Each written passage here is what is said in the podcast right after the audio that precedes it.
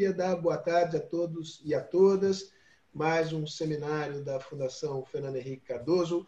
Continuamos no meio digital, desta vez em parceria com Humanitas 360. Patrícia Vilela deveria estar aqui comigo, não pôde, pede desculpas. Uh, desculpas a vocês, ela pede. Eu aceito em nome de vocês as desculpas, o motivo é mais do, do que justo. Eh, queria agradecer a Patrícia e a toda a equipe da Humanitas 360 pelo apoio, por mais essa, esta parceria. Queria agradecer também aos nossos quatro convidados que aceitaram o nosso convite para essa discussão de hoje sobre racismo e segurança pública. Começo pela Samira, Samira Bueno, eh, formada em ciências, eh, em ciências sociais, com doutorado em administração e gestão pública pela, pela USP, ela é a diretora executiva do Fórum Nacional de Segurança Pública. Hélio Santos, que é mestre em finanças, doutor em administração pela Universidade de, de São Paulo, tem uma larguíssima e produtiva militância no movimento negro, que começa lá nos anos nos anos 70, desempenhou um papel importante no governo Montoro, no governo Fernando Henrique, e segue, segue ativo uh, nessa, nesta área.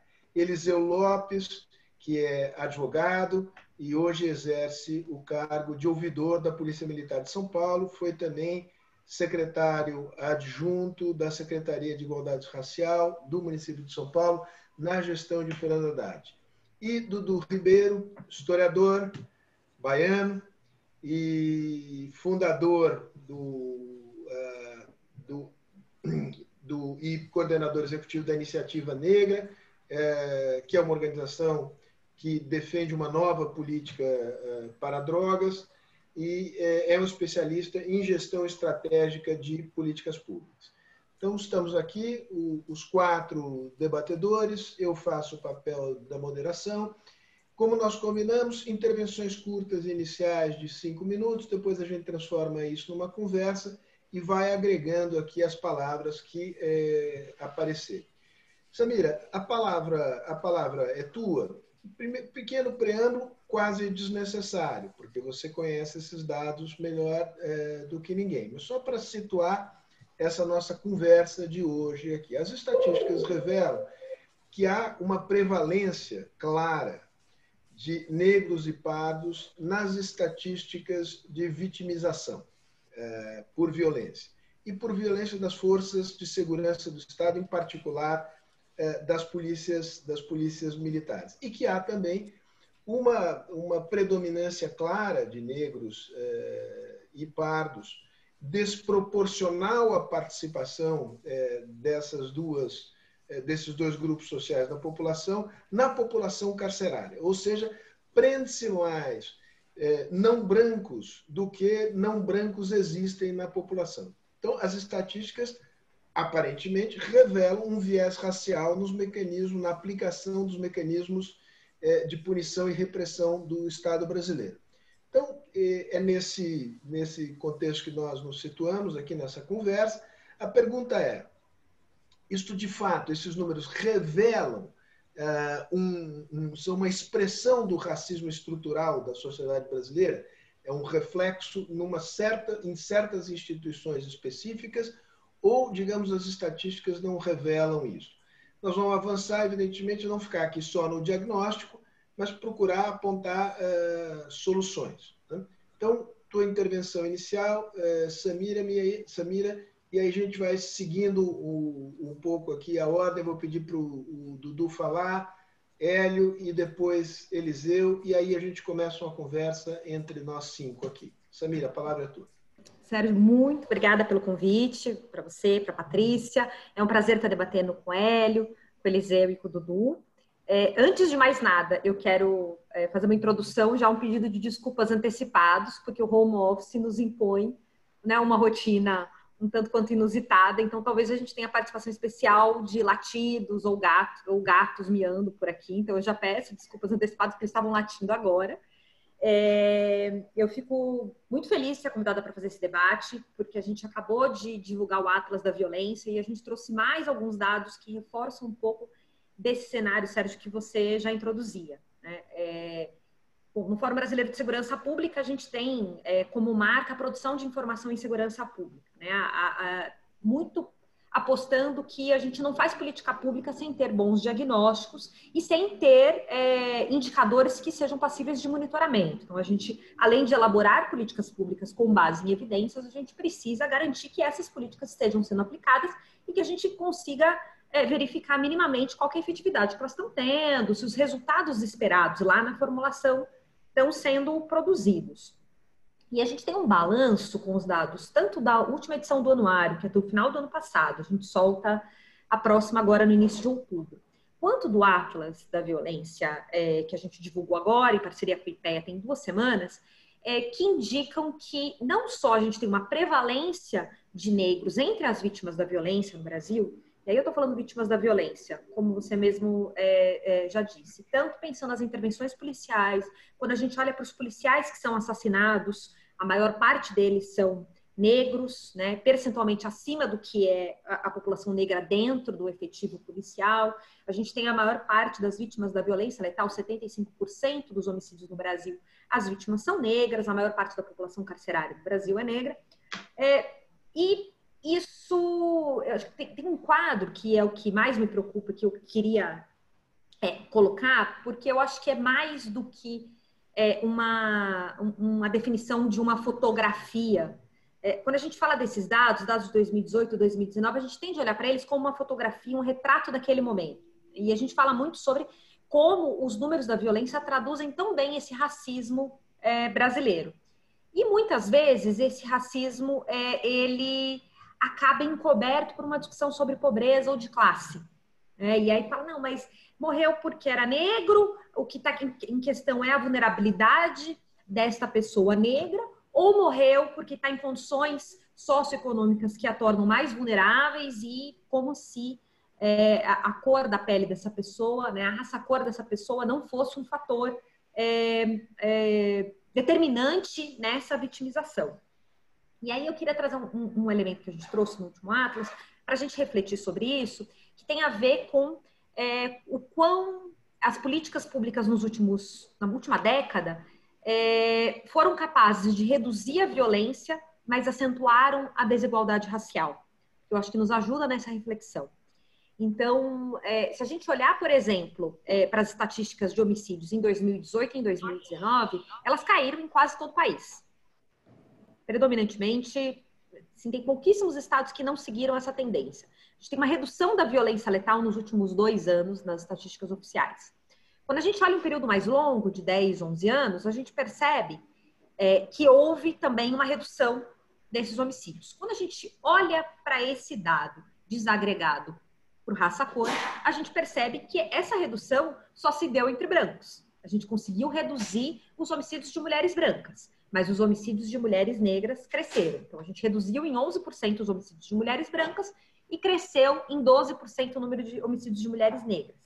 Quando a gente vai olhar para a camada total da população, então todo mundo, a gente percebe que caíram os homicídios em geral, caíram os homicídios de pessoas brancas e se elevaram, tiveram crescimento os homicídios de pessoas negras.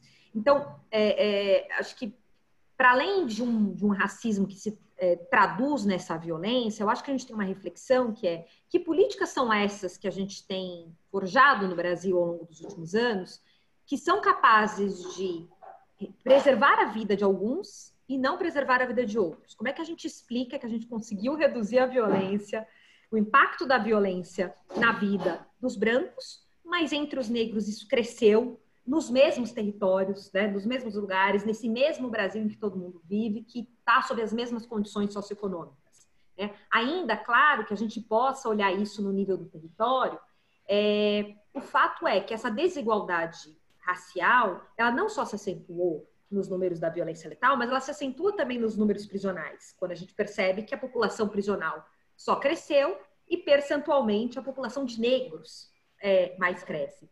Então, é, tudo isso para dizer que É, e aí eu acho que assim, os, meus companheiros aqui vão falar, vão fazer essa discussão, inclusive do ponto de vista mais teórico, muito melhor do que eu. É, mas como alguém que trabalha diretamente com esses números, é muito difícil ignorar é, os, os, dados da violência e não perceber que eles são a evidência mais brutal desse racismo brasileiro.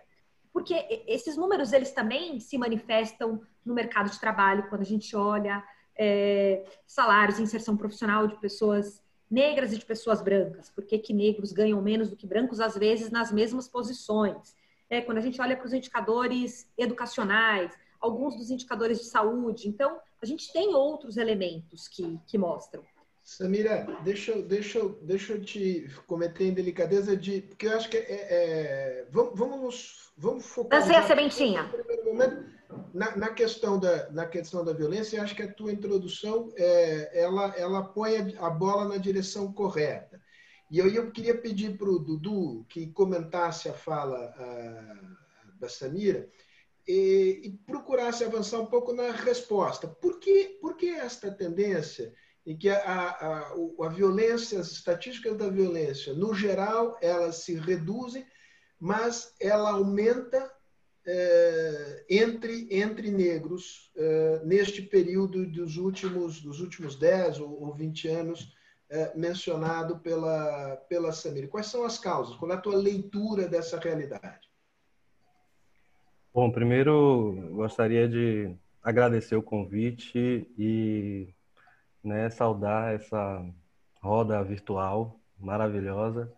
A minha desculpa, caso é, apareçam intervenções, não vão ser de animais, mas pode ser do meu filho aqui, que sobe na minha perna durante a apresentação. Ele tem um ano de idade e ele é o bebê mais live e reuniões aí dessa quarentena, aparecem todas. Bom, eu acho que é, Samira já deu um percurso que é muito importante, assim, da perspectiva de como é necessário é, a gente fazer uma análise do cenário a partir da produção qualificada de dados, né? Porque para a gente produzir boas saídas, a gente precisa ter um bom quadro, né? E, mas acredito que a gente tem um percurso, e é, Samira até já sugeriu isso, um percurso mais longo a se observar para compreender a violência racial no Brasil, né? E as políticas adotadas no campo da segurança pública. Nós na Iniciativa Negra por uma Nova Política sobre Drogas, nós temos muito nos preocupado em conseguir apresentar novas lentes para conseguir enxergar tanto processos históricos, né, e conseguir observar o percurso que faz com que as ideias de punição, de crime, de justiça estejam associadas à raça no Brasil, né, para a gente conseguir ter uma visão melhor desse percurso histórico, fazer uma melhores definições sobre o presente para poder conseguir, obviamente, pensar boas perspectivas para o futuro. Né? Dentro do campo da política de drogas, nós chegamos como um dos arcabouços mais bem acabados da violência racial no Brasil. A gente pode ir lá no século XIX, na proibição do pito do pango, que se chamava, né? o hábito de fumar maconha pelas pessoas escravizadas, e é interessante a gente pegar é, lá em 1830 a legislação, a primeira legislação no Brasil que proíbe uma substância psicoativa a partir da criminalização e está lá no texto que a punição é para escravo e outras pessoas que dela fizerem uso. Né? A própria letra da lei já estava dizendo quem ela iria buscar é, coibir. E o interessante também desse processo é imaginar que essa própria letra da lei, naquele processo histórico, ela de certa forma, entre aspas, emprestava a humanidade à pessoa escravizada, porque a pessoa escravizada não era considerada pessoa, a não ser para ser considerada criminosa. Então, esse percurso longo de desumanização, né, porque é isso, essas ideias das quais eu estou falando, sobre crime, castigo, punição, que estão vinculados à história racial brasileira, continua nos informando sobre segurança pública, sobre o papel do Estado em relação à vida da população negra, e elas foram construídas nesse lugar das relações entre pessoas e pessoas consideradas coisas, né? Desse processo desumanizador. E aí a inauguração no século XX de uma ideia de coibir a política de drogas, de coibir o uso de substâncias psicoativas, vai trazer um outro elemento que é um professor radicado aqui na Bahia, o professor Sérgio Pano Rodrigues Dora, que ele diz que a maconha é uma vingança dos negros contra os brancos. por terem usurpado sua liberdade. E proibir a maconha fazia parte de impedir os negros de boicotarem o processo civilizatório brasileiro. Lá no começo do século XX, quando ele estava falando civilizatório, ele estava falando branco, porque na cabeça das elites coloniais, civilização quer dizer ser branco.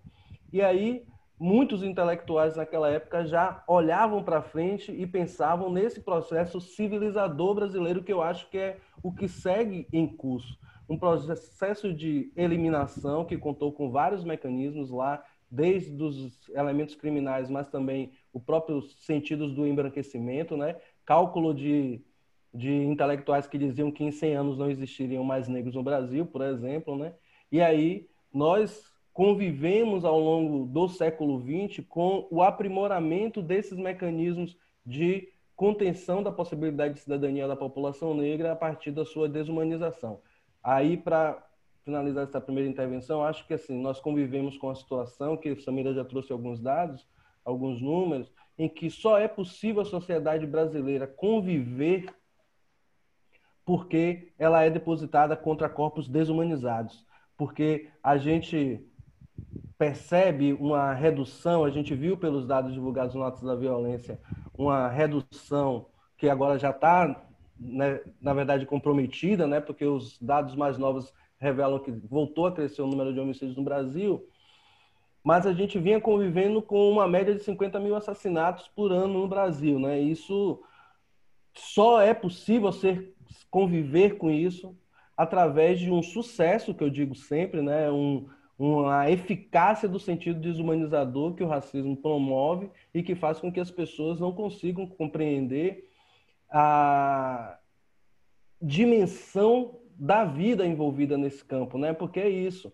A gente está falando, porque a gente não está falando de uma, de cada uma das pessoas assassinadas apenas. Nós estamos falando sobre todo o impacto que tem na sociedade brasileira o assassinato de 50 mil pessoas, nas suas famílias que adoecem por causa da perda de um familiar, dos seus filhos e filhas que ficam desassistidos porque perderam uma pessoa que era a pessoa que trabalhava na família. Então a gente está falando de várias possibilidades, de várias lideranças políticas que tinham seus próprios projetos e conduziam transformações em suas comunidades e que são eliminadas. Eu acho que isso demonstra a eficácia de um processo é, colonizador nesse, nessa ideia que eu estou falando dos 100 anos atrás, pensar a civilização de 100 anos para frente sem os negros. E aí o, a segurança pública talvez seja muito bem acabado, inclusive na própria altíssima mortalidade dos agentes policiais negros também, já que foi um outro dado que Samira apontou aí, não são apenas as pessoas que estão envolvidas com o comércio ou com o uso de substâncias ilícitas, mas os agentes da segurança que também são colocados numa guerra que não é uma guerra deles, é uma guerra que quem está é, lucrando muito não está dentro da favela, não está na guerra, está produzindo armas, está vendendo cartuchos para as polícias, está é, fazendo especulação imobiliária para tomada de territórios. Esse processo, é, eu acho que é o que alimenta o que a gente chama hoje de, de genocídio brasileiro. Né? Eu acho que a política de guerras drogas, a iniciativa tem debatido muito isso. A política de guerras drogas talvez seja o arcabouço mais é, bem acabado, assim, porque ele inclui os mecanismos de violação, do ponto de vista da deslegitimação da legitimação das mortes, porque é isso, quando a polícia desce da favela e morreram pessoas lá, a justificativa é nós somos combater o tráfico de drogas, então legitima a violência do Estado. Ela encarcera mais do que qualquer outro crime no Brasil, né? 70% das mulheres que estão presas é por tráfico de drogas e cerca de um terço dos homens. Ela também estigmatiza ao ponto de fazer com que os governos destinem recursos do SUS para experiências de tratamento, entre aspas, que são pautados na violência e na abstinência, mas só é possível fazer isso porque as pessoas que usam drogas são estigmatizadas. A maioria das pessoas que estão, por exemplo, dentro de comunidades terapêuticas são pessoas negras. E aí, é... eu sei que a pergunta foi para olhar um pouquinho para frente, mas eu tive que fazer esse processo primeiro, porque esse sentido que a gente está falando, né? Conseguir apresentar novas lentes para olhar os percursos históricos para conseguir, aí numa resposta seguinte, falar de processos de mudança no futuro. Bom, Dudu. É, vou passar a palavra para o Hélio. Hélio, eu esqueci de mencionar que você é membro do conselho do Humanitas 360. Né? Então, fica aqui mencionado esse fato, assim como o fato de que você também é do conselho da, da Oxfam. É, como você, digamos, é o que tem mais estrada aqui no grupo, né, e, e, participa desde os primórdios da redemocratização, Nesta questão em particular, digamos, de segurança pública, violência, é, viés racial, avançamos nesse período ou não avançamos? Bom, veja que o nosso Sérgio, ele, além de pedir a gente que faça a introdução, ele já está aproveitando e fazendo perguntas, o que, o que é muito correto. Mas eu preciso, Sérgio, de agradecer ao Instituto FHC, a Humanitas 360, a você, a sua equipe, a oportunidade de estar, não tinha estado ainda com a Samira e o Dudu e o Eliseu, que são pessoas que eu conheço, e você tem aqui uma equipe muito interessante, porque tem complementaridade e pessoas que falam é, de lugares diferentes. Então, é, esse tema, é, Sérgio, ele é de longe o tema mais agudo da cidadania brasileira: racismo e segurança pública ele se inscreve no amplo panorama nacional, não no nosso subdesenvolvimento, sempre falado, mas no nosso não desenvolvimento. É uma definitiva marca é, do anacronismo que nós ainda estamos imersos aqui ainda no século XXI. Sempre me pareceu, por exemplo, estranho, desde o governo Montoro, quando houve o primeiro contato com a Academia Militar do Barro Branco, 1984. Sempre me pareceu estranho, Sérgio, pensar uma polícia antirracista numa das sociedades mais racistas do mundo. Né? As polícias, como todo mundo sabe, é um braço armado da sociedade. A sociedade brasileira vive o que eu sempre chamei de racismo inercial, porque ele independe de normas prefixadas. Ele está na forma da sociedade funcionar e é residual da escravidão colonial, como Dudu é, pontuou muito bem. Né? Então, a grande maioria da população negra habita as chamadas regiões carentes, que eu denomino é, é, comunidades esquecidas. Né? Esquecidas pela incúria secular do Estado brasileiro. São populações ensanduichadas, Sérgio. De um lado você tem as polícias e do outro lado você tem as milícias e as gangues. Né? E essa é uma situação surreal. Para decifrar o Brasil, nesse campo, você quer saber, nós precisamos entender a cultura da violência, que o Dudu também falou, da banalização da violência que o racismo induz. Quer dizer, violência contra crianças, contra mulheres, contra jovens, dos oito estupros a cada hora, né? E, e essa brutalidade, essa cultura da violência, esse brutalismo banal, tem a ver com a nossa história de impunidade e sujeição que foram herdados é, do escravismo que diz que alguns corpos são, sim, massacráveis. É, a, a Samira trouxe aí muito bem dados que mostram que, neste campo, houve uma melhora, e, no entanto, não para os negros. Samira, esse fenômeno acontece também em outros campos, que há uma melhora geral. Então, é esse, a raiz está nessa engrenagem. Quer dizer, o fim da ditadura militar, ele não significou o, o fim do arbítrio militar. Durante 20 anos, de ditadura, a Comissão Nacional da Verdade reconheceu 434 mortes e desaparecimentos. Isso em 20 anos. Ora, isso, Dudu, é a média de garotos de 16 a 29 anos que morrem por semana. São 450, 65 por dia. Então, esta comparação esdrúxula né, é, revela, quer dizer, é, do que é que nós estamos falando. Quer dizer, a segurança pública ela ganha nova feição, é, Sérgio, com o fim do escravismo. Né? Antes de 1888, Dudu, já tinha muita gente livre, mas estavam soltos. Né? E a delegacia de vadiagem, eu sou de Belo Horizonte, lá nós tínhamos até nos anos 70 delegacias de vadiagem. Vadiagem é para quem não tinha trabalho. Né? Então, é, é, para a gente poder entender, Sérgio, essa, essa, essa, essa essa idade, essa ideia, as políticas de segurança elas devem estar na contramão. Né? A situação complicou é, é, é, com, com, nos últimos tempos, porque é, o, o, aparelho policial, por exemplo, se politizou. Né? É, é, isso complicou mais. Né? Essa, a bancada da bala pede mais armamento para esse problema que você falou, mais polícia, ou seja, nós focamos nos efeitos, é como enxugar gelo, não ocorre a redução da violência, como a Samira pontuou. E para terminar, Sérgio, quero deixar para o debate, a gente tem que pensar em políticas heterodoxas. É, o racismo individual, que incomoda tanto, o racismo pessoal, ele nos remete ao direito penal, que o Eliseu sabe muito bem. Mas o racismo inercial, o racismo estrutural, ele requer política pública, sempre. Não há um problema desse, todos que foram ditos aí, o encaminhamento é política pública. Então, nós temos que focar em diversos pontos. Né? Um trato científico policial mais focado, mais científico, mais focado nas operações, num sentido preventivo. É uma política de drogas é, Dudu, mais orientada para a saúde, porque essa política realmente é de encarceramento. É uma política até aqui inédita, que o Brasil nunca fez. Nós temos 11 milhões de nem-nem, jovens na faixa de 16 a 29 anos.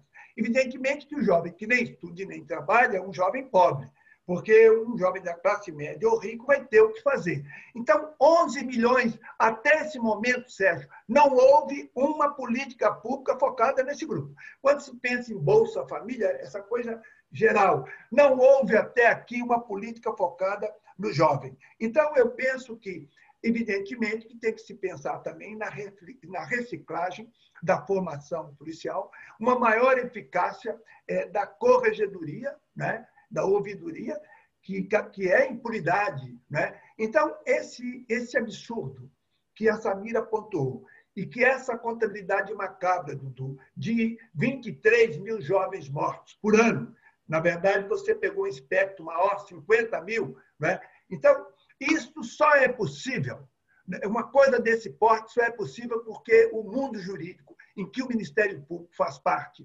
concorda, a academia, o mundo político, ou seja, a mídia, um, um, uma violência desse porte, ela só é possível pela leniência da sociedade. E até então, vou frisar, não houve um líder que colocasse assim: este é um projeto estratégico do Brasil e vou enfrentá-lo de frente, com políticas, é, é, é, como eu disse, heterodoxas, porque elas são complexas. Elas envolvem coisas que aparentemente estão fora da segurança, que é investir na juventude, pede uma legislação sobre droga, pede uma, uma, uma reaparelhagem da formação policial, ou seja, essa cultura de violência, ela não se resolve apenas com leis ou com publicidade.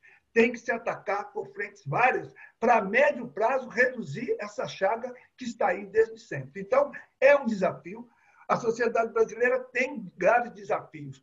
Um dos maiores são as chamadas polícias, sobretudo a polícia militar, que é, sim, uma borra da ditadura militar que está aí, que nós herdamos, que não resolvemos, e, como eu disse, tem um componente de complicação, com bancadas que vêm sendo eleitas e com um, um, um fortalecimento equivocado, em que não se fala em política de segurança, fala-se em potencializar corporações. Então, nós temos, nós estamos diante de um imbróglio que se complica.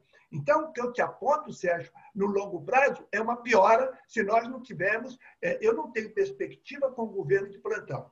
Pelo contrário, apesar dessa redução, Samira, que é uma redução que acontece, né? É, isso para mim é, não significa, porque quando eu penso em segurança, em violência, eu não eu vou pedir para você fechar aí. Pedir para você fechar. Estou fechando. Então, é, é, eu não, não posso. Essa redução, que é bem-vinda, né? Menos pessoas morrem, isso não, não, não significa que nós estamos vivendo uma situação de menos violência ou com menor potencial. Então, Sérgio, é isso. Eu vejo uma piora se não pensarmos em políticas públicas heterodoxas, é, disruptivas, coisas que ainda não foram feitas. Muito bom.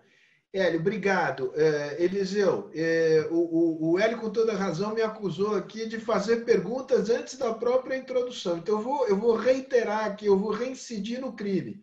Mas não tem jeito. Eu queria, queria te perguntar se você concorda com essa caracterização que o, que o Hélio fez da, da PM, ou das PMs, como uma, uma borra da ditadura, que é uma espécie de legado, entulho autoritário ainda não, não resolvido e, e, se concorda com a crítica que se faz à PM, em particular a PM de São Paulo, de que a PM seria uma instituição racista. Como é que isso chega aos teus ouvidos?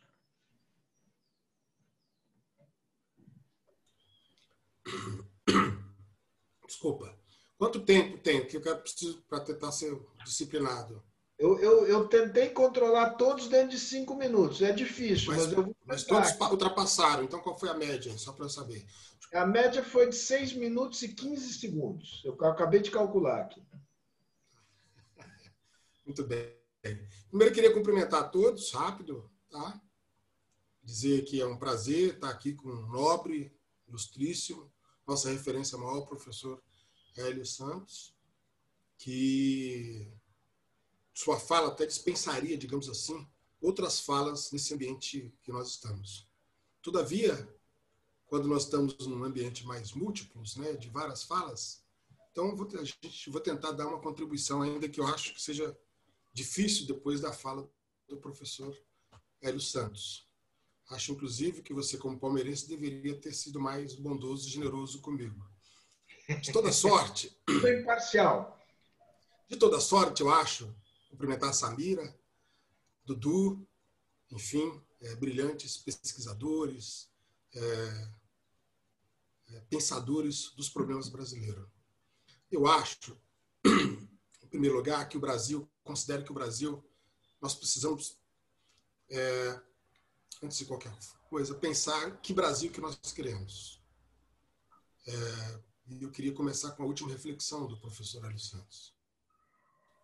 O Brasil que nós queremos precisa se reencontrar com é, chagas ou com é, mazelas ou ainda vicissitudes herdadas do nosso período, do nosso processo histórico. Considero que o problema do racismo, então, é, diz respeito a essa evidente falta é, de pensar num projeto é, nacional para os brasileiros. Eu penso que poucos governos pensaram, sobretudo após a escravidão, um processo, um projeto nacional que é, incluísse todos os brasileiros. É, haja vista que o problema é, da violência decorre, evidentemente, da herança do período da escravidão, onde nós não éramos é, sujeitos de direito. Imagine, eu estou falando, estou exagerando, nós nem éramos é, sujeitos. É, nós éramos coisas. E o fato de ter abolido a escravidão em 1888, que foi uma, uma vitória evidente do ponto de vista uh, da luta antirracista, da luta anti-escravocrata. Por outro lado, essa, essa vitória ela não foi é, acoplada, digamos assim, ou estendida para os desafios da construção da sociedade brasileira.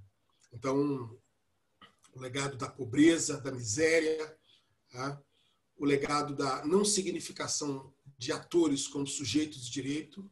Portanto, nós herdamos um país é, com grande, um número muito grande de negros e de modo que mesmo as leis é, é, corroboraram é, e estratégias foram usadas justamente para negar, inclusive, a participação do povo negro na, nessa sociedade a partir do, do advento do, do, fim da, da escravidão. É, esse país que foi construído sem levar em conta essa, essa, essa, essa simetria na sua construção, onde uma parte da população foi construída, foi é, alvejada com políticas públicas de cotas para os não negros e índios, mas sobretudo os não, os não, os não negros, né? e índios, por sua vez, lei de terras, enfim, assento na escola, na universidade, na educação, portanto, sujeitos de direitos. De modo que o problema da violência é, perpassa, evidentemente, essa sociedade, ela é marca, portanto, é um, um entulho, digamos assim, da ditadura, para usar a palavra que foi utilizada como o, entulho, o entulho da escravidão, que foi usada no, no problema da, da, ditadura.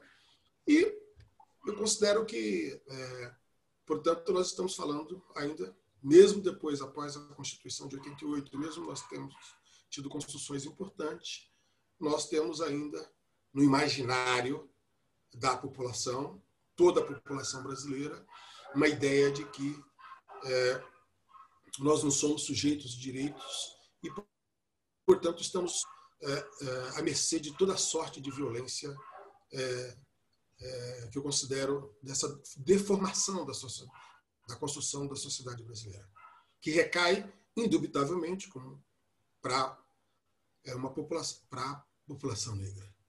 Né? Então acho que esse é uma primeira questão. Se nós não levarmos em conta esse elemento e ter isso como elemento, é difícil traçar perspectivas. É, de modo que eu acho que, no conjunto da sociedade, quando nós falamos de racismo estrutural, nós estamos falando da sociedade brasileira na sua essência, e que, portanto, corrobora, não tanto corrobora do ponto de vista da subjetividade humana, do, do indivíduo, evidentemente, como corrobora também nas instituições. É, de modo que esse, você, esse racismo é encontrado em todas as instituições. Né? Em todas as instituições. No saber, né? porque nós temos aí o racismo de natureza simbólica, é, de natureza, inclusive, dos, da busca do conhecimento, onde nos são negados, nos fomos negados de entrar na universidade, de discutir as questões uh, de, de, permitir que cidadãos negros entrassem nas universidades, é, na, no, no ensino como, como um todo. É bom lembrar que no início do, depois, no início do século XX, tinha leis do, de que proíbem colégios, secretarias de ensino, é, que não permitia, por exemplo, que os negros entrassem na, nas escolas, pudessem estudar. São Paulo, é, nós tivemos proibição de, de sermos jornalista. É, olha isso, de ser jornalista, profissão de carteiro, algumas profissões. Isso já depois da, do elemento da construção. Então é preciso primeiro compreender isso ou seja, a pobreza no Brasil tem cor. E o nosso país foi construído a partir disso. Então, ou nós pensarmos, ressignificamos isso, ou fica difícil. A gente vai debater do ponto de vista. Vamos constatações, né? É, muitas, que eu concordo com todas, mas é preciso então pensar um pouco. Né? É, as intervenções aí sugerem um pouco essa reflexão. Eu acho que elas são importantes. Por último, para tentar é, construir na média do, do tempo, dizer que a polícia, evidentemente, ela não foge a esse, esse racismo estrutural. É evidente que existe na polícia é, racistas, né? evidente, assim como existe na sociedade brasileira. Existe no, entre os médicos. A perguntar, por exemplo, para a mãe negra, quando, como é que ela é tratada no parto. É, vai, é, vai é, na, na escola, na escola, que foi um dos centros de elaboração é, da, da, ideologia do racismo aqui no Brasil, iniciada, inclusive, com, com, muita força com Nina Rodrigues, que olha só que interessante, tinha sua vertente no campo do direito, do, da Bahia aí do Dudu, tinha o seu campo no direito e na medicina, trazendo ideias eugenistas. Né? né? A, as concepções do Nina Rodrigues fizeram parte de, uma, de um arcabouço de, de construção é, de, dessas, dessas concepções racistas que permeou, inclusive, arcabouços jurídicos no Brasil. Né? Então, a polícia, evidentemente, ela não está fora disso.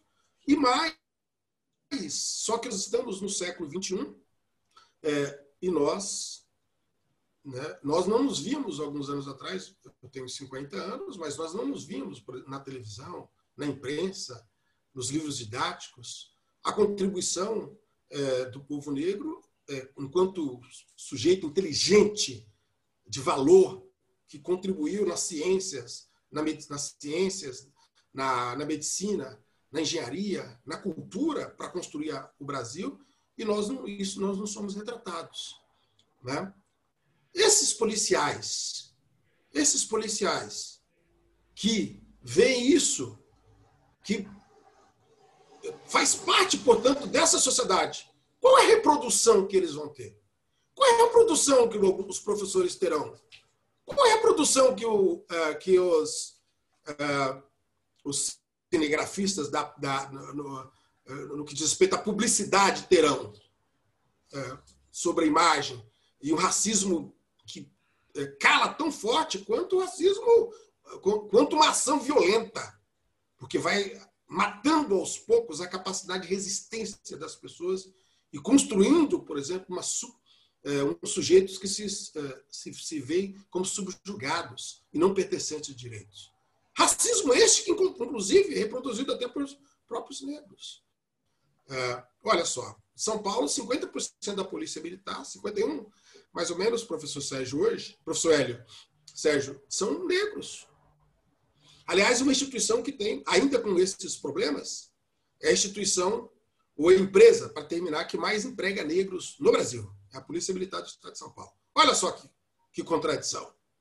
Então, pensar, eu acho que no preâmbulo, na resenha que fizemos, pensar ou delegar a polícia só à instituição, a Polícia Militar, como a única serventia, digamos assim, dessas, dessas dificuldades na construção brasileira, eu penso que talvez seja o primeiro passo para nós não analisarmos, ao meu ver, para terminar, é, o que é o racismo estrutural no Brasil, que é um fenômeno que se apresenta em, várias, em diversas vertentes. Muito bom, Eliseu. Bom, vamos abrir a conversa, as perguntas estão abertas, vão chegando. Eu também vou introduzindo as perguntas conforme a nossa conversa vai avançando. Samira, eu vou passar essa bola para você. E, e, a bola é a seguinte: quer dizer, eu estou inteiramente de acordo que o, o, o, problema do racismo é um problema entranhado na sociedade brasileira que exige respostas em várias áreas. Né? Mas eu queria me prender à área da segurança pública. O que, que é possível se fazer nesta área para mudar esta tendência que você mesmo observou no início, em que há uma redução da violência na população em seu conjunto, e um aumento da violência no, uh, entre, entre, entre negros uh, e pardos, não brancos. E qual é o diagnóstico a respeito? Isso tem a ver com, com, com, com a política, tem a ver com o comércio, com o tráfico de drogas, é um certo tipo de criminalidade? Abre um pouco essa, digamos, essa, essa caixa um pouco misteriosa para procurar trabalhar num nível um pouquinho mais desagregado quais são os principais problemas e onde é que é possível e como é possível enfrentá-los? Vamos lá. É, é muito difícil a gente é, desagregar completamente todos esses crimes no Brasil. Acho que o Dudu trouxe uma reflexão importante que, que define boa parcela do que acontece em vários territórios. Eu não vou me ater aqui a, a, a São Paulo, que diz respeito à política de drogas. Né? Então, a gente tem uma política de drogas é, que, que, é uma coisa muito.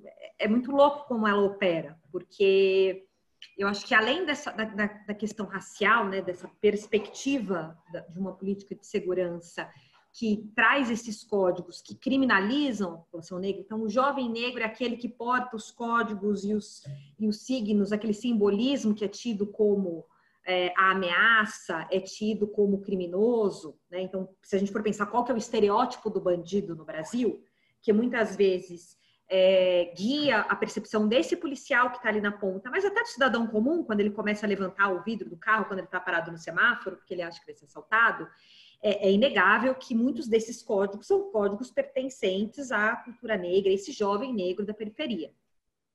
Agora, eu acho que a política de drogas ela acrescenta um, um componente e ela explica tanto parte das disputas de ilícitos, e aí eu acho que tem long, um longo debate para a gente discutir o quanto a proibição das drogas é, ela incentiva cada vez mais esses mercados ilícitos e que em, no mercado ilícito você se resolve as coisas na força.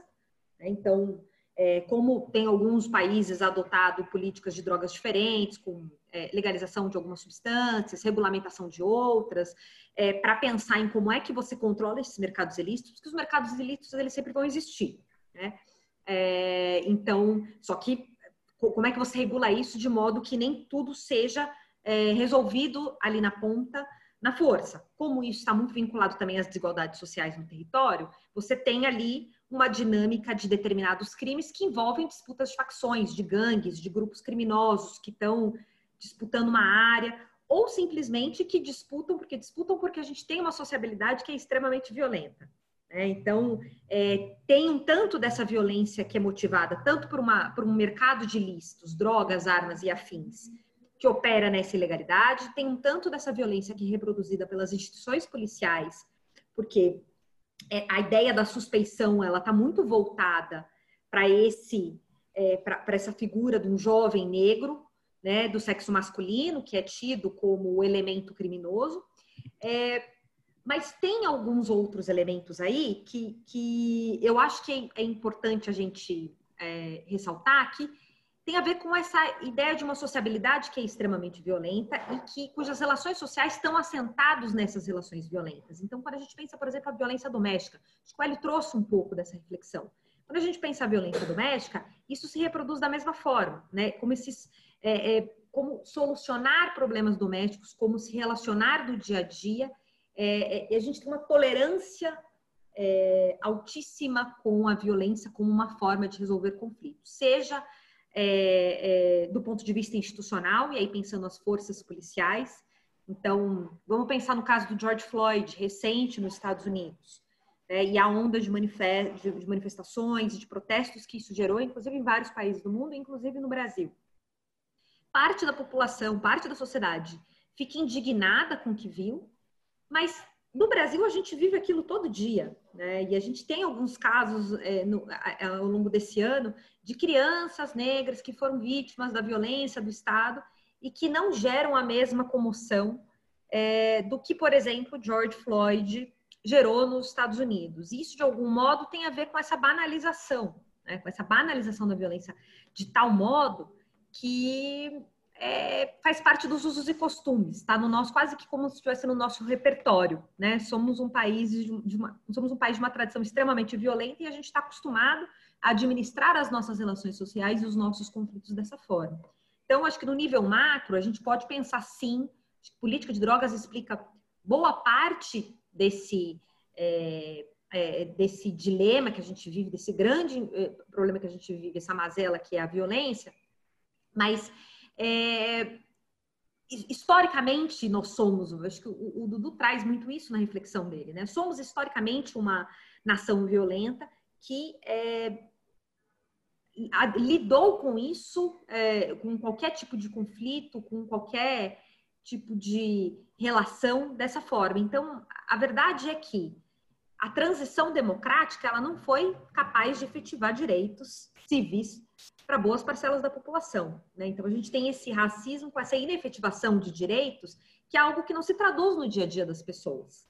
Samira, fecha, fecha um pouco o raciocínio aí, tá ótimo. Deixa para a gente ir trocando ah, e, aqui. E eu acho que a violência é, enfim, expõe isso de uma forma muito brutal, mas é, é, essa inefetivação de direitos completa, né? Essa é uma transição que nunca enfrentou os fantasmas do passado. Isso tem a ver com racismo, isso tem a ver com o legado autoritário da ditadura militar, isso tem a ver com uma série de questões que até hoje nós temos uma enorme dificuldade de tratar. Legal. Uh, Dudu, fala um pouco do trabalho da iniciativa negra e da tua visão sobre a importância, eh, vou chamar do o tema da droga, para explicar esse alto grau de letalidade entre policiais negros e populações negras. E queria passar depois a bola eu vou te pular num primeiro momento, mas eu volto a você. E queria saber do Eliseu como é que essa questão tem sido trabalhada dentro da PM, na, na formação é, da, na Academia do Barro Branco, nas conversas do, dos comandantes para a tropa, que tipo de é, se eu quiser, que tipo de clima e que tipo de discussão tem dentro, dentro da PM de São Paulo hoje? Dudu, a palavra, a palavra primeira é tua. A Iniciativa Negra ela é uma organização da sociedade civil, né, constituída há dois anos, mas a gente tem uma caminhada já de cinco anos. Eu no movimento antiproibicionista de mais de dez anos.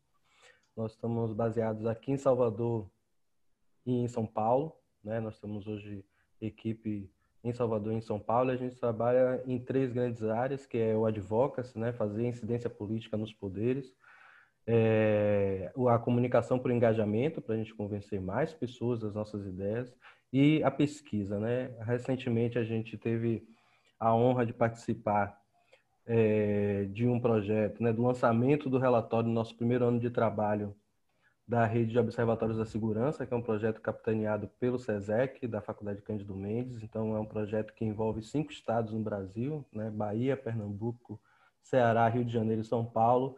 E a gente passou esse último ano, desde a metade do ano passado, e lançamos o relatório no último mês de junho, é, onde monitoramos 12.600 eventos relacionados à segurança pública.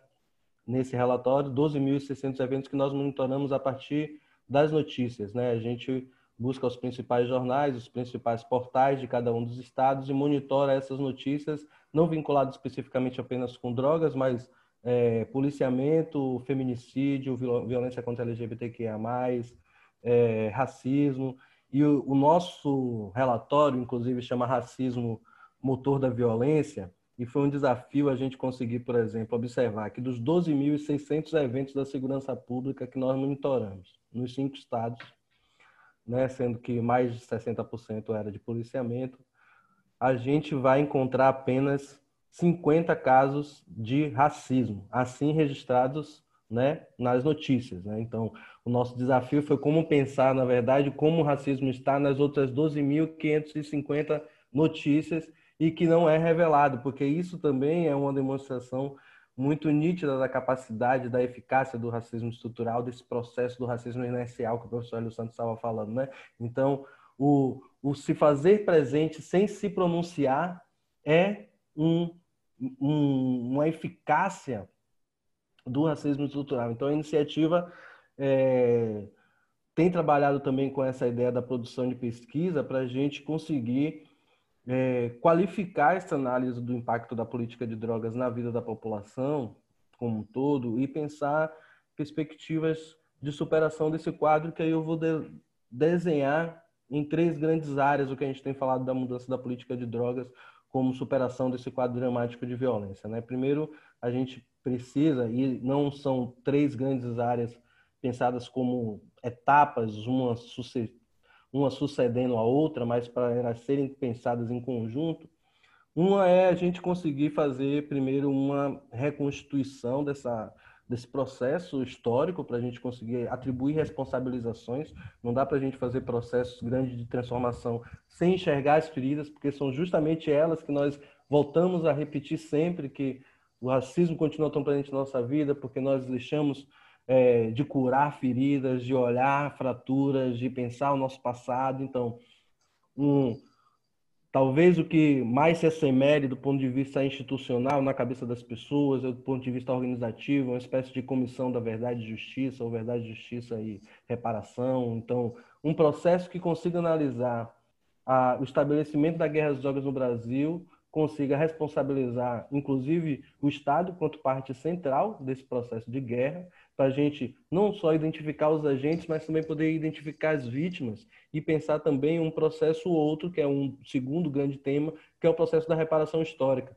Porque também a gente não pode fazer um processo de mudança da atual política de drogas imaginando que a gente vai fazer, por exemplo, regulamentações e que daqui para frente segue-se uma nova história. Não, porque nós temos pessoas que estão em vida vitimadas pela guerra às drogas, pessoas que perderam seus entes, muito inclusive dessa reparação não vai superar boa parte dos traumas, né? Porque a gente perdeu foi muita gente e nenhum processo de reparação vai trazer, mas a gente vai ter que ter um processo reparatório para conseguir, inclusive, estar bem para o outro grande tema que eu trago aqui, que é a possibilidade de, no mercado regulado das substâncias psicoativas, como está acontecendo em outros lugares do mundo, a gente equilibrar as condições de participação porque também não vale a gente regulamentar as substâncias que hoje são proibidas e no momento seguinte as pessoas negras vão lá trabalhar de forma precarizada para pessoas brancas que serão donas dos negócios das, das, das drogas reguladas. Então, vai precisar fazer essa reconstituição histórica, fazer a reparação e distribuir as oportunidades com crédito, com políticas afirmativas, para as pessoas poderem participar do mercado regulado de forma mais equilibrada. Dudu, então... vou pedir para você agora fechar. Eu estou aqui com a ingrata tarefa de fazer quatro pessoas interessantes uh, falarem. Então, uh, fechou aí? Posso, posso seguir? Porque esta é ideia, digamos, de, da atuação em, em, em, em três áreas, mas basicamente a ideia de reparações, a ideia de políticas, digamos, daqui para frente, eu queria, Hélio, que você, você comentasse, você que tem uma reflexão importante sobre o desenvolvimento. Mas antes eu queria ouvir o, o Eliseu é, para ter uma, o, teu, o teu relato de como é que essa discussão tem chegado à Polícia Militar de São Paulo. Eu acho que tem algumas coisas que é, talvez a gente precise esclarecer.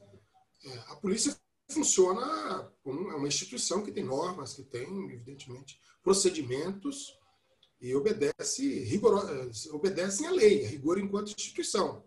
Portanto, não existe nenhum comando por parte da polícia é, que, digamos assim, de diferenciação entre as pessoas.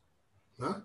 E se nós formos procurar em todas as instituições, não existe esse comando. Pelo contrário, nós somos regidos pelo comando maior da nossa Carta Política de 1988. Então, por que, que nós temos, então, a todo momento, é, uma sociedade voltada para o racismo e tal? A gente precisa pensar nisso. Acho que, eu acho que essa é a grande reflexão. Né? É, do ponto de vista da Polícia Militar, aqui em São Paulo, tem visto, por exemplo, o professor Hélio Santos, se eu não me engano, já deu aula na Academia de Polícia, na Cadepol, né? Professor, se eu não me engano, na Polícia Militar, também no Barro Branco. É, o doutor, José, o doutor Arruda, enfim, outros nomes, o doutor Édio Silva, né? que foi secretário de Justiça de São Paulo, doutor Eunício Prudente, várias pessoas. Eu já dei, dei palestra lá na, no Barro Branco, que é a escola maior de formação dos oficiais, enfim. Né? existe, evidentemente, uma. Agora tem. Eles têm enfrentado talvez com mais vigor. Por exemplo, foi indicado agora para para uma bio, bio, bio, desculpa, biografia é, da Polícia Militar para adentrar os livros do, da, da, da professora Djamila, próprio professor Silvio, livros também, indiquei também o doutor Ed, outros nomes, doutor L, outros nomes aí para para, digamos assim, estruturalmente, na, na instituição, você ter, é, você repelir as práticas racistas. Elas vão contribuir, e muito, evidentemente. Elas vão resolver? Evidente que não. Evidente que não. Assim como não resolveu, não resolve nos meios de comunicação. Tem visto vários meios de comunicação, professor Hélio. Já é uma grande vitória. Porque imaginem você, o senhor, desculpe minha insolência, é, na década de 80, não pensava ver uma propaganda de um negro bonito, charmoso, que e nós somos muito bonitos, mas numa, numa visão, uma construção, exaltando de fato a nossa beleza, a beleza da mulher negra, ou como consumidor, coisa parecida. Né? É, mas, no entanto, é, essa mesma, essas, essas mesmas instituições é, nos negam certos direitos certas percepções, certos lugares de fala, digamos assim. Eu mesmo fui vítima aí agora de um racismo quando entrei na, na ouvidoria das polícias. Por incrível que pareça, professor, de pessoas, inclusive do campo mais progressista. Do campo mais progressista, por incrível que pareça. Né? Por algo desconsiderar, digamos assim, se temos capacidade para desenvolver uma tarefa é, porque não pertence a uma outra corrente ou porque tem uma visão diferente. Né? Então, assim, é, eu acho que esses, esses, essa, esse problema do racismo né, e da violência praticada pelo sistema de segurança pública, ele encontra, ele vai encontrar, evidentemente, essas as, as imperfeições da sociedade vai recair sobre isso. Qual a melhor forma de atacar? Acho que essa é uma questão. Eu penso que, como ouvidor da polícia, a melhor forma que eu tenho de atacar, de atacar essas questões é encontrando um ambiente de diálogo com uma instituição.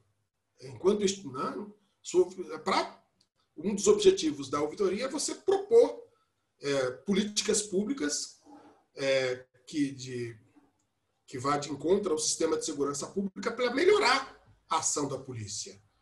Então, é, então é, todas, é, maior visibilidade na atividade policial, atividade policial, é, uma polícia comunitária, uma polícia que possa ter relações com a sociedade onde vivemos, né, que conheçam as pessoas, isso tudo são instrumentos importantes para mitigar esses efeitos. Né? Mas é preciso atacar em outras vertentes. É preciso que o policial veja um negro, negros médicos, e temos muitos negros médicos, cientistas, é, parlamentares, né? é, signatários em expressão maior em novelas, em filmes, nos telejornais. É, nós somos as classes C e D, segundo o Instituto do Antigo Data Popular, me parece que agora Locomotiva, né? Dirigido pelo Renato Meirelles, diz que nós somos a, a contribuição da população negra, da população mais pobre, de periferia, enfim, elas são maior, é maior para o nosso PIB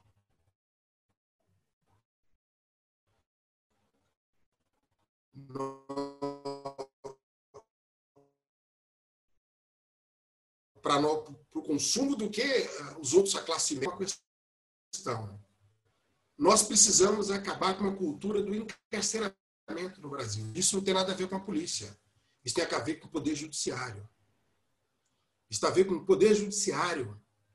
O poder judiciário tem como premissa é encarcerar, tem como premissa, é, na verdade, é, ampliar, inclusive, a participação de, de, de populações significativas, de, de tranca, trancar essas pessoas, sem que no sistema prisional nosso tenha um, possibilidade de a pessoa se, é, se reconstruir, né? pensar no, pró, no, próprio modelo de, de, de vida que não seja só a perspectiva do crime. Então, esse modelo. Vamos fechar aí, Esse modelo, para fechar, para aqui com, seguir a orientação do nosso líder Sérgio Fausto.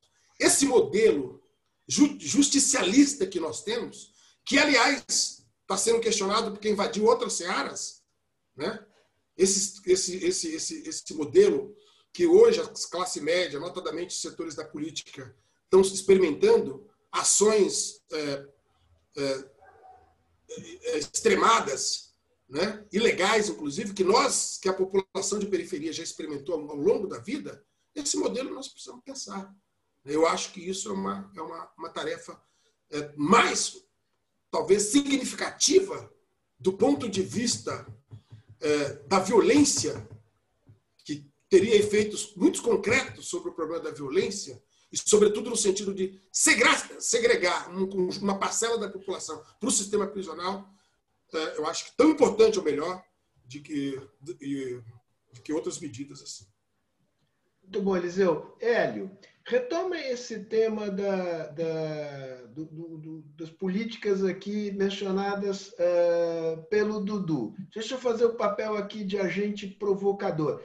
Para mim não é claro o, o que, que cabe debaixo da palavra reparações.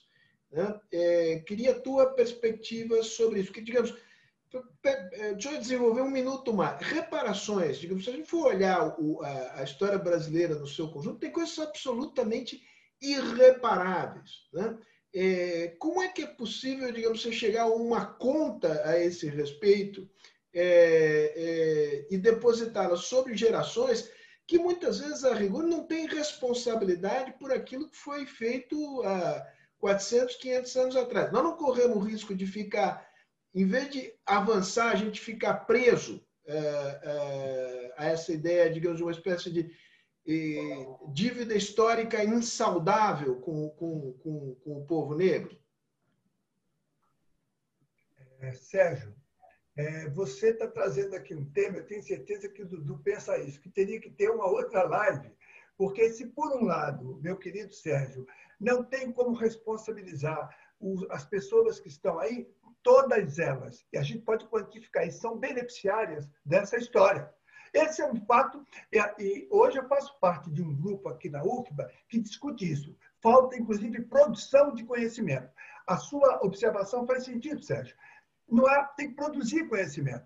E, e essa dívida, ela pode ser mesmo impagável, mas ela existe e os beneficiários dela estão aí. Eu acho que o Dudu põe o dedo na ferida. Eu quero ser rápido porque eu quero fechar. Mas eu não posso deixar, meu caro Eliseu, de colocar é, quando você fala dessa dificuldade de identificar é, é, da, que a polícia tem, é, eu digo que uma coisa é enfrentar um racista num processo de seleção numa empresa, outra coisa é enfrentar um racista armado, entendeu?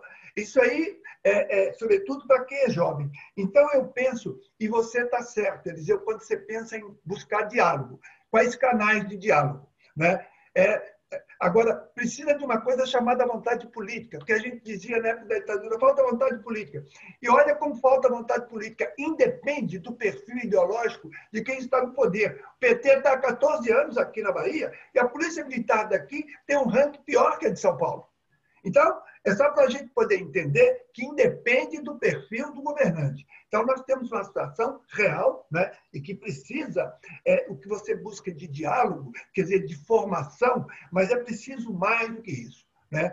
É, algumas coisas a, a, a, o Dudu, a Samira colocaram, mas uma coisa é certa: as polícias têm que ter essa predisposição de trabalhar contra essa cultura, reconhecendo, você falou muito bem do Instituto Locomotiva, um soldado mais modesto, um cabo, precisa saber que o salário que paga ele é pago basicamente com ICM, que é pago no, na, na, na, nos impostos de consumo, que todos pagam. A primeira coisa que ele tem que saber é ver o contribuinte não como um. Por isso que a palavra militar é ruim, né? Porque militar significa é, operar contra o inimigo. Mas voltando ao Dudu, Dudu vai, Dudu, no lugar certo, porque para racismo inercial pede política pública. Você tem razão. Ninguém há de negar que a regularização não é simplesmente regularizar a droga. Eu sei que uma política de droga adequada ela é mais focada na saúde até do que na economia. Mas você tem razão, Dudu. A regularização, não tenha dúvida, isso vai gerar negócios em que a população negra vai ser, mais uma vez, caudatária. Tem que ter política pública. Num debate que eu tive aí no Instituto FHC, eu expliquei que o BNDES é uma caixa de ação afirmativa. O conceito de ação afirmativa, Sérgio, é que você não pode tratar todos igualmente. Os empresários brasileiros, de uma maneira muito correta, falaram: olha, do ponto de vista internacional, nós não podemos concorrer. E o Estado brasileiro reconhece e dá a eles um tratamento diferenciado, oferecendo dinheiro, com baixos juros, com carência. É, o S do BNDES nunca aconteceu. Dudu, a política pública ela tem que ter, além, além de, de focar na, na, nesse, na, com a regularização das drogas, na possibilidade de negócio, não esquecer, Dudu, são 40 milhões de trabalhadores informais, uma Argentina. Esse grupo nunca teve uma política. E também não se pode esquecer, Samira, de 11 milhões de neném. Quer dizer, qual é a política? Que, e essa também é uma política afirmativa. Eu estou pensando em bolsa não eterna, uma bolsa que habilite esse jovem. Esses 11 milhões de neném, Sérgio, são, na sua maioria, analfabetos funcionais, que não concluíram a primeira etapa do ensino fundamental não se pensou numa política para esse grupo. Então, eu penso, Dudu, que são políticas públicas, como eu disse, heterodoxas. Nós temos que pensar para cada caso né, como essas políticas devem acontecer. Elas requerem recursos, Sérgio, e esta reparação, Sérgio, ela não, ela, ela não tem esse contexto que você colocou. Eu entendi quando você fala, olha, um jovem pode dizer, mas o que é que eu tenho com isso? Sim, você é um beneficiário por conta da ideia de vasos comunicantes. Se na sociedade um grande grupo é apartado, é você tem um grupo que perde. Para concluir, é, o Brasil, a questão do racismo, ele é inibidor, Sérgio, do desenvolvimento.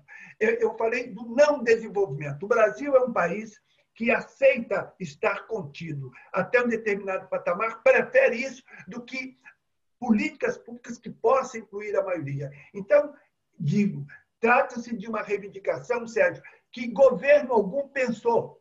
É disruptivo, é heterodoxo, porque são políticas de reparação, sim. Mas a política de reparação ela tem eficácia. Ela não, ela não significa transferir dinheiro para as pessoas consumirem. Você habilita as pessoas para, para num prazo determinado, elas terem autossuficiência.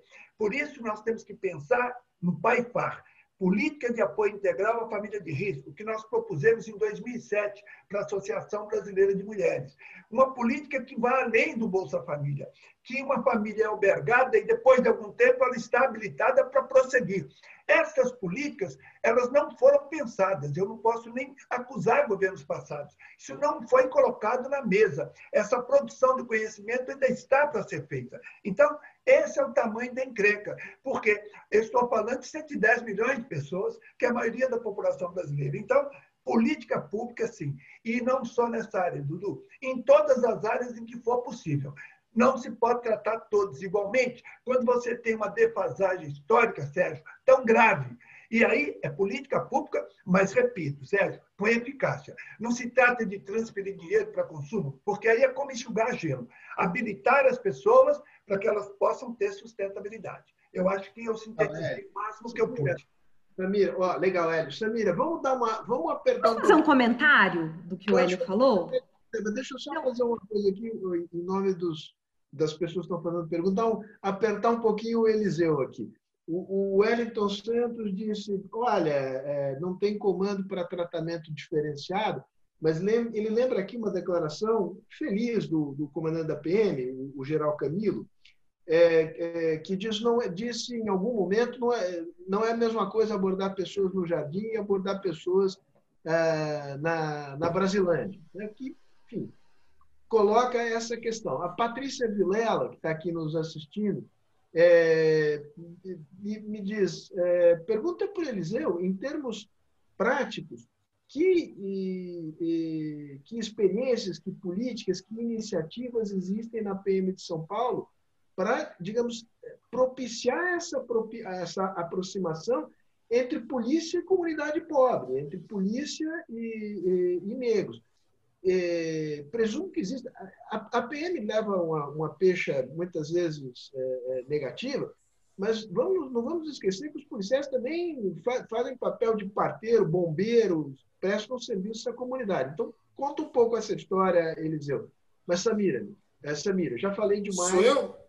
Não, não, não, não. É, eu, preciso ficar provocado e, e esperando aqui. Agora é eu só, eu só queria dialogar um pouco com a fala do Hélio, porque eu acho que ele tem toda a razão quando ele fala de política pública, e pode parecer, é, para muitos que estão nos assistindo, uma certa obviedade quando a gente fala isso.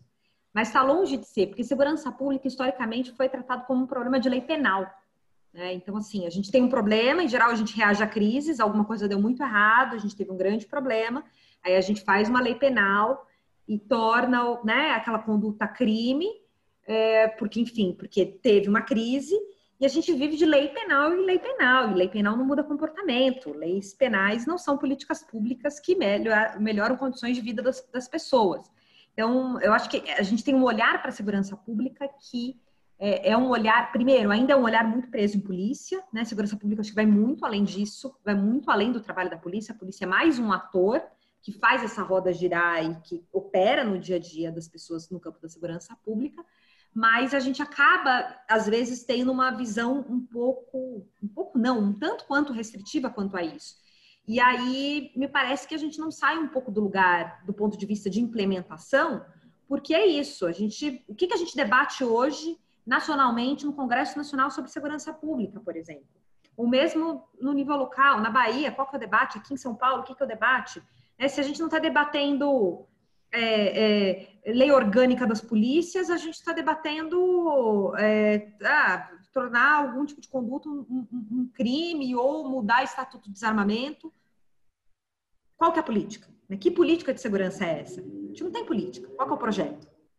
Mas eu deixo aqui para para o ouvidor responder. Não, vamos, vamos, Eliseu, segura aí, eu te provoquei, mas te peço a tua paciência, queria, é, para não, não, não deixar o Dudu aqui à margem da conversa.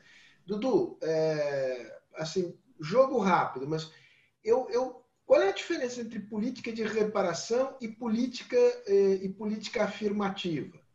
Né? É, tem, tem diferença? Não tem diferença?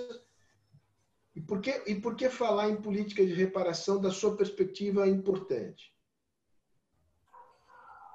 É, eu tratei de apresentar em grandes temas justamente para a gente conseguir compreender como cada um deles está ligado aos processos históricos no Brasil, né?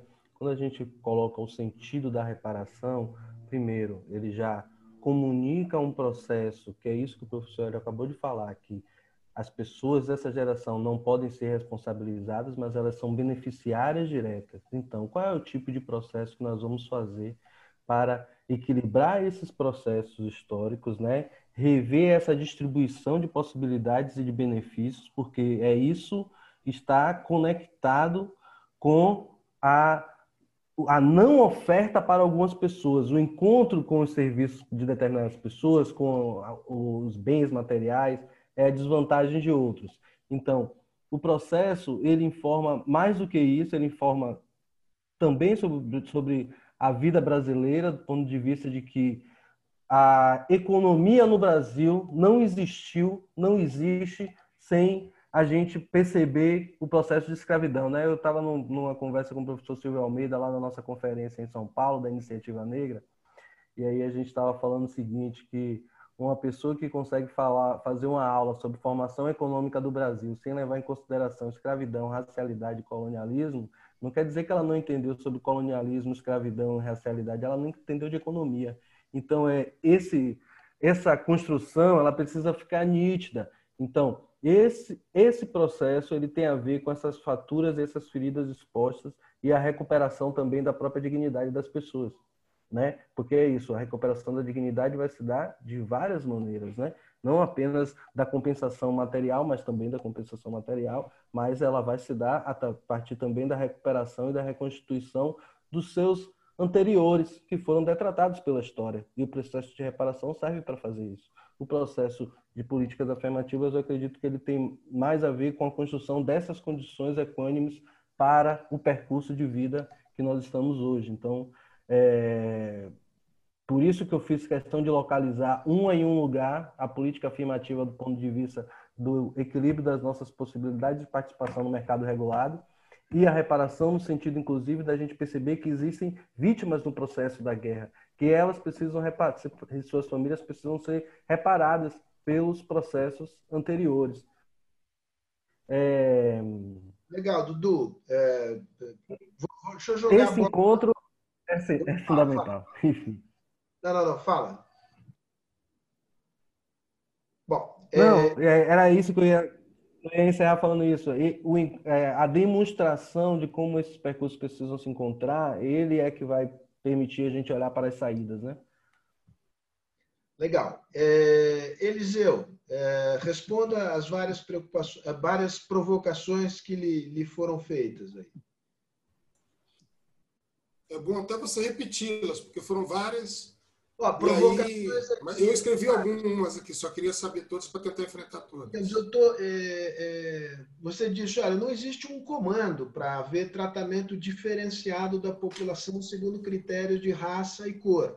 E, e uma das pessoas que no, nos tá, está nos assistindo, Wellington, é, me fugiu o sobrenome, disse, olha, não é bem assim. Ele lembrou a declaração do, do comandante Camilo, dizendo que não é a mesma coisa abordar pessoas nos jardins e pessoas na, na, na Brasilândia. Né? E, e, a Patrícia Vilela Marino faz a pergunta, me, diz, me disse aqui, pergunta para o Eliseu, para, digamos, eh, nos dar exemplos, é, digamos, de políticas, iniciativas que mostrem que há uma disposição grande da PM de São Paulo, da cúpula da PM, de gerar uma aproximação, um contato com as populações pobres e negras, que não seja uma população, uma, um contato que se dê é, em situações de violência. Boa, excelente. Eu queria só dizer o seguinte: primeiro, parece que essa frase que foi imputada ao coronel Camilo não é dele, é de um tenente-coronel da Rota. Então, primeiro, essa observação, então é melhor. Tá? Tá, então é, bom, esclarecimento. É bom, é bom, as pessoas esclarecerem, porque Excelente. a gente pode imputar para alguma pessoa uma coisa que ela não cometeu. Isso é esse é o primeiro ponto. É, a o do professor Hélio me fez uma, uma, uma provocação que eu não esqueci. Quero começar por ela. Ele falou o seguinte: não, mas nós estamos tratando de vida, quando a, aí nós estamos tratando do valor máximo que a humanidade com, é, consagrou, sobretudo com o advento da, da Revolução é, Francesa, né? onde o centro é a, seja, a vida, a liberdade, ela tem, são valores absolutamente é, consagrados mundialmente, e uma estrutura de repressão. É bom lembrar que a estrutura, a polícia é a estrutura de repressão das sociedades que nós vivemos, das sociedades ditas, digamos assim, sociedades capitalistas hoje no mundo. Enfim, o que não podemos é desconsiderar isso, né? É, essa concepção de Estado que nós temos é uma concepção de Weber, de Weber e que não foi, digamos assim, alterada em diversos momentos. E o professor Hélio tem razão. Quando ele fala que não é um problema da violência policial, não é um problema só de um governo, de uma cor, como alguns queiram. É, me chamou a atenção. Por exemplo, teve um debate aqui, existe um debate da sociedade, aqui querendo conversar com o governador sobre o problema da violência, né, da atividade da, da violência na atividade policial. Né? Eu acho uma iniciativa muito bem-vinda. Nós temos tido, Sérgio, um, é, Patrícia, temos tido uma, uma condições de dialogar com a polícia. Eu acho que nunca a polícia, por incrível que pareça, eu acho que é verdade que as coisas estão mais evidentes, né? A atividade policial está mais evidente por conta de um instrumento que hoje nós, que a população compreende que é importante, que é o smartphone, câmeras de alta resolução que as pessoas podem filmar, inclusive atividade policial. Mas o fato é que temos encontrado um expediente para debater sobre esses problemas. Nós estamos construindo câmaras temáticas para discutir, por exemplo, o problema da, da atividade da, da, atividade da polícia. É, então, respondendo objetivamente a Patrícia, nós estamos já em fase de preparação dos atores. Agora, tem atores que não querem dialogar, e a gente respeita. Tem atores que acha que a sua contribuição é mais levantar as questões. Né? Tem alguns atores que acham que é mais isso. A gente tem que respeitar. Então, nós vamos. Porque eu tentei fazer uma interlocução. Eu tentei fazer uma reunião, por exemplo, um conjunto de entidades, com a Secretaria de Segurança Pública no auge daquela violência. E muitos não queriam participar, por, por comezinhas, na minha opinião. E aí, tudo bem, a gente recua, a gente tem que respeitar, evidentemente, até onde vai as pessoas. É natural, faz parte do processo democrático. Mas então resolvemos fazer uma câmara temática para debater, por exemplo, o racismo nas abordagens policiais, professor Hélio Santos. Nós, uma câmara temática para debater é, intervenção da polícia em manifestações. Não sei se vocês lembram aí que foi absoluta, uma, uma manifestação muito reprimida, um negócio é, absolutamente desproporcional. Dia seguinte, eu convidei o secretário de Segurança Pública, a OAB, a presidente da OAB, da, da Comissão de Advogados, eh, da Comissão de Direitos Humanos da OAB, o presidente da OAB, Sindicato dos Advogados, me parece também o BCCRIM, é, para conversar, para fazer um diálogo sobre essa intervenção.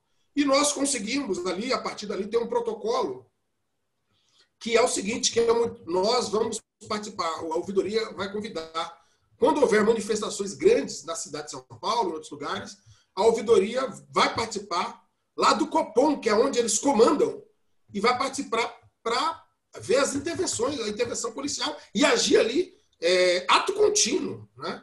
E nós convidamos, por exemplo, a OAB nas duas oportunidades que nós tivemos. Então, tivemos três depois manifestações, e para a terceira, a última, não teve mais aquele problema que nós. Isso é um exemplo. Eu acho que isso é, uma, é um exemplo concreto de comunicação.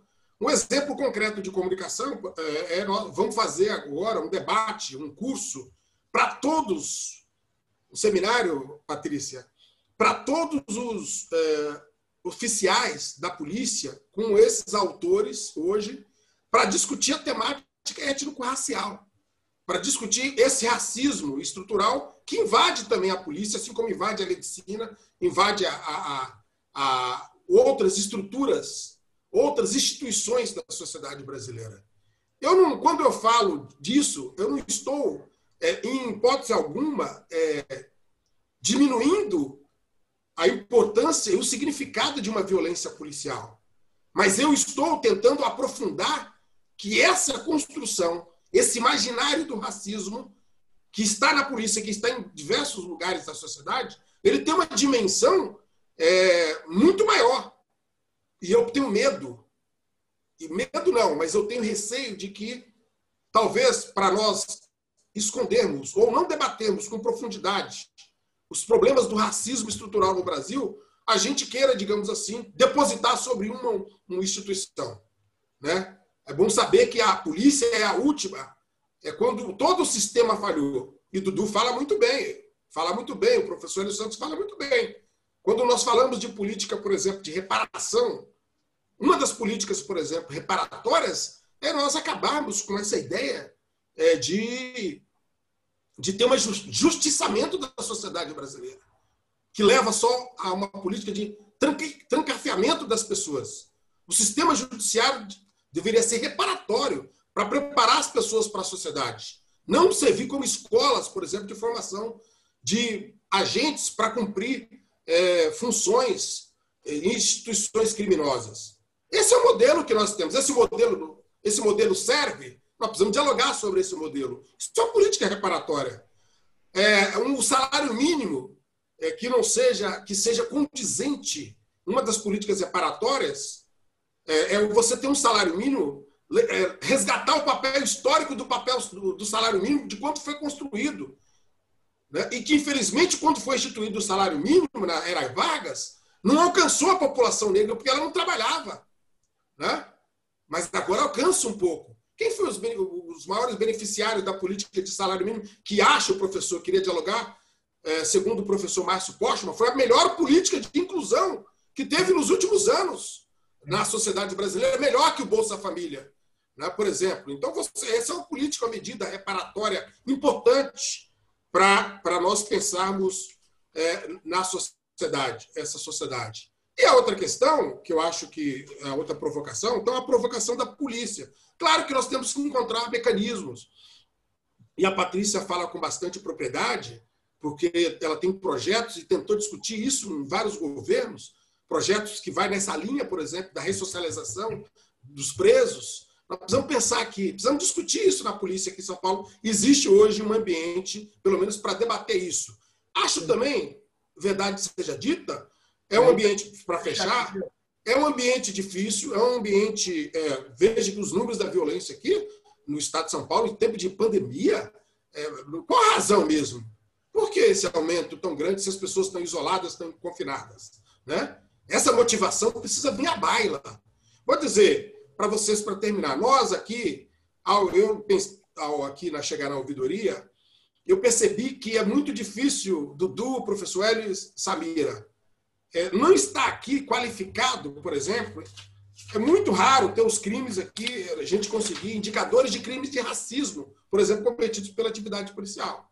Mas quando você analisa o conjunto da obra, você vê nitidamente isso.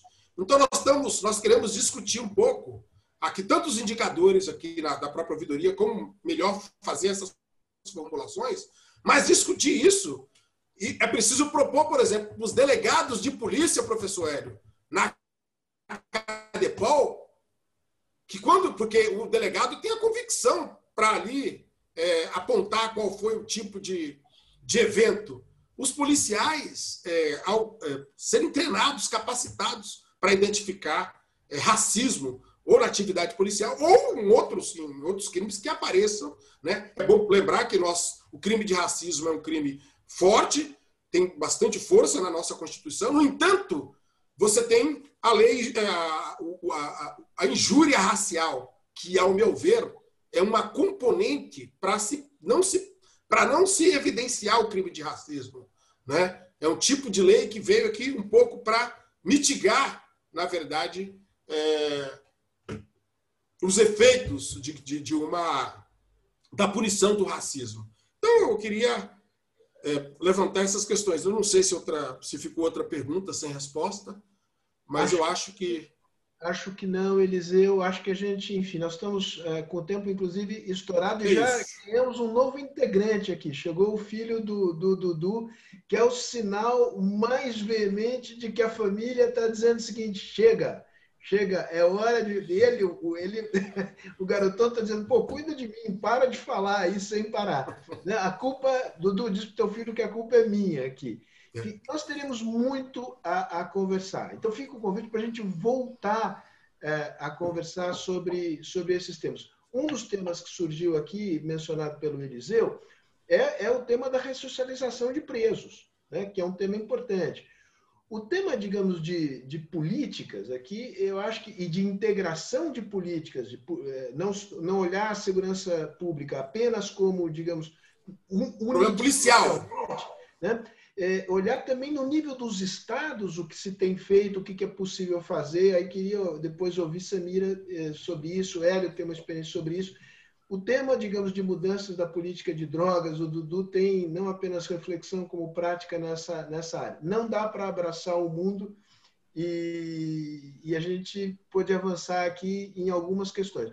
O que eu acho notável, assim, para terminar com uma nota positiva, no meio de tanta coisa difícil com a qual a gente se defronta, é que 20, 30 anos atrás, um diálogo como esse seria inimaginável.